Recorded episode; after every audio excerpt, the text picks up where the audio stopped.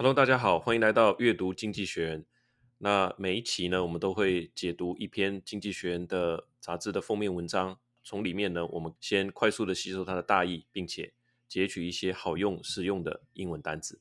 好，那今天这一篇呢，还是围绕着俄罗斯跟乌克兰这个主题。哈，那也延续这个经济学人一贯的这个立场，就是说要求西方国家赶快呃挺身而出。那目前来讲，的确已经有进行这个第一阶段的这个制裁。那看起来。规模啊、程度啊、哈时间呢，这些都是迅雷不及掩耳，那程度也非常之深啊，广度也非常之广。接下来呢，经济学院他认为啊，下一步应该怎么做呢？那这一集的封面是怎么样？就是一个黑色的剪影哈。那从这个剪影里面可以看到，他的眼睛这边有一个图案啊，其实就是战斗机啊，头脑里面的就是一台。坦克车这个炮管呢，就对着前面，他的眼睛看到的跟脑中所想的感觉就只有入侵，没有其他东西了啊，因为 里面没有其他的图案了。这样子对这个世界，尤其是对欧洲来讲哈，再不行动可能就太迟。那我们来看经济学人怎么分析哈。以下这一篇就是二零二二年二月二十五这一期的经济学人的封面文章的摘要。那我们以下用五点跟大家分享。首先，这个标题叫做 Where will he stop？他不是问。When will he stop？他是说 Where will he stop？他现在已经开始入侵了。那他是拿下基辅，还是拿下整个乌克兰？那是会停止于乌克兰吗？好，这所以他是用 Where 来问。好，那首先我们用五点来跟大家介绍。第一个呢，这个问题到到底是谁造成的？看一下，呃，经济学他怎么样来形容这整件事情了哈。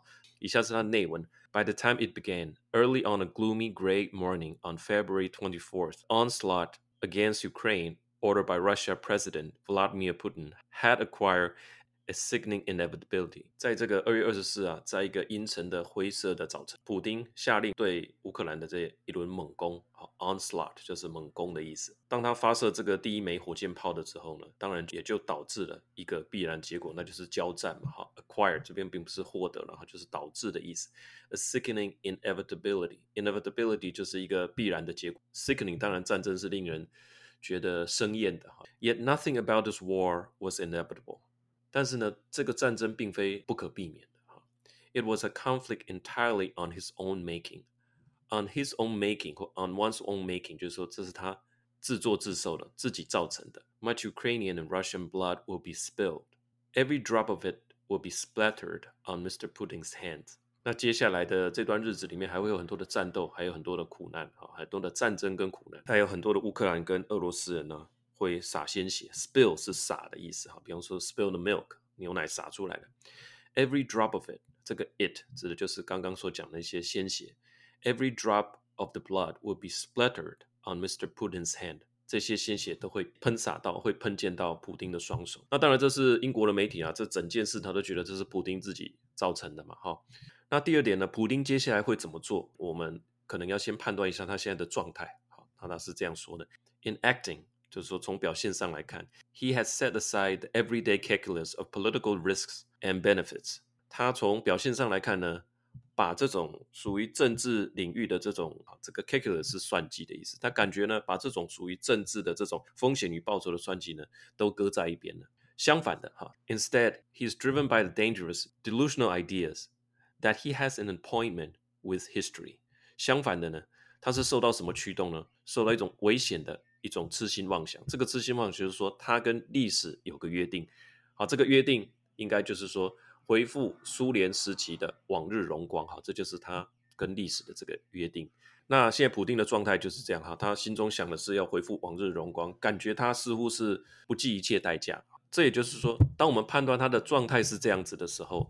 那经济学人觉得，就算他拿下乌克兰，他也不会善罢甘休。对于普丁的这一份认知呢，就是说，经济学人认为啊，接下来不管俄罗斯他取得了多大块的乌克兰的土地，其实他都不会善罢甘休的。This is why should Mr. Putin seize a large swath of Ukraine, the gatherer of the land 啊，指的就是普丁，will not stop to make peace at its border. He may not invade the NATO countries that were once in the Soviet Empire, at least not at first. 他应该不会直接进攻哈这些北约的国家，尤其是那些在苏联时期的啊他的附属国。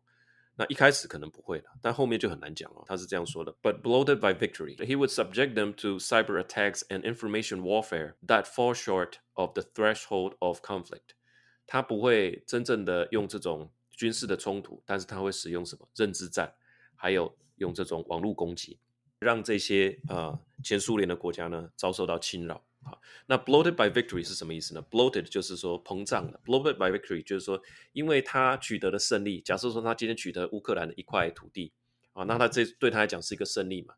那被这样的信心所激发，啊，bloated by bloated 就是说，因为有信心呢，他整个人就膨胀了，好，他野心也受到膨胀了。那西方国家应该做些什么呢？这就是第三点，哈，第一个当然就是制裁。This is why the world must inflict the heavy price for his aggression. Inflict 就是说施以啊，让他尝到巨大的代价哈。Inflict a heavy price for his aggression，对于他的侵略，必须让他尝到苦果，尝到巨大的代价。Inflict a heavy price。This starts with a massive punitive sanctions against Russia's financial system，对于他金融体系的制裁，还有他的高科技，its high tech industry and its moneyed elite，对于这些呃有钱的。他身边的这些有钱人哈，这些支持他的这些富豪来进行惩罚性的 制裁。Even though Russia had set out to build a fortress economy, the country is still connected to the world, and as the initial 45% fall in Russia's stocks market suggests, it will suffer. 虽然俄罗斯已经早就开始进行了堡垒式的这种战略经济准备哈，to has set out to 就是说早已经着手进行。那即使他这样。进行了，它还是它的经济体，当然还是跟西方连接的，is connected to the world。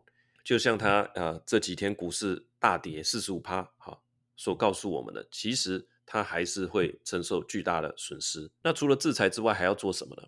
还要调动军队到北约盟国的东边的国界。他是这样说的：Meanwhile, NATO should prove its unity and intend by immediately deploy its forty thousand strong rapid reaction force. Strong Rapid Reaction Force 就是快速打击部队，或者说啊快速的这个部署部队。To the frontline states 啊，应该把这些为数四万的这个快速部署部队呢，赶快的派到北约盟国的这个东边的这个国界啊，就是紧邻俄罗斯的这个国界旁边。These troops will add credibility to its doctrine that an attack on one member's is an attack on all。这些军队呢，可以达到什么样的效果啊？它可以强化了。北约里面呢，北约的条款的第五条，他说，对我们的任何一个国家的攻击就被视为对整体的攻击。那这个东西口说无凭嘛，啊，那现在俄罗斯都已经入侵到乌克兰了，就紧邻这个西方北约盟国的这个边界了，那你还不做行动吗？那谁会去相信呢？哈，所以他说会 add credibility，让大家更加的相信这个主张。哈，They will also signal to Mr. Putin that the further he pushes in Ukraine, the more likely he is to end up strengthening NATO's presence on its border。那也对这个普丁送出一个讯号，告诉他，你越是更加的入侵这个乌克兰，哈，你越有可能强化了这个北约盟国在你边界的这些军力部署。这刚好是他最不想要见到的，the very opposite of what he intends。 啊，他是刚好是普丁最不想见。那为什么这样做会有效呢？除了经济制裁，为什么他主张要调动四万人的这个部队呢？因为经济学人的一个判断：After twenty years at the top, even a dictator with an overdeveloped sense of his own destiny has a nose for survival and the ebb and flow of powers。就算这个普丁呢，他作为一个独裁者已经二十二年了，他对于自己的命运可以说是非常的有掌控力。啊，但是他还是 has a nose，has a nose 就是说对什么有敏锐的嗅觉，或者说有敏锐的感觉，has a nose for survival。他对于他对于生存这件事情还是有过人的直觉。还有另外一件事是什么呢？ebb the ebb and flows of power，权力的潮起潮落。所以他对于生存以及权力，他还是有过人的直觉。所以你要让他在生存还有国家的统治上似乎感到一些危机，他才有可能收手嘛。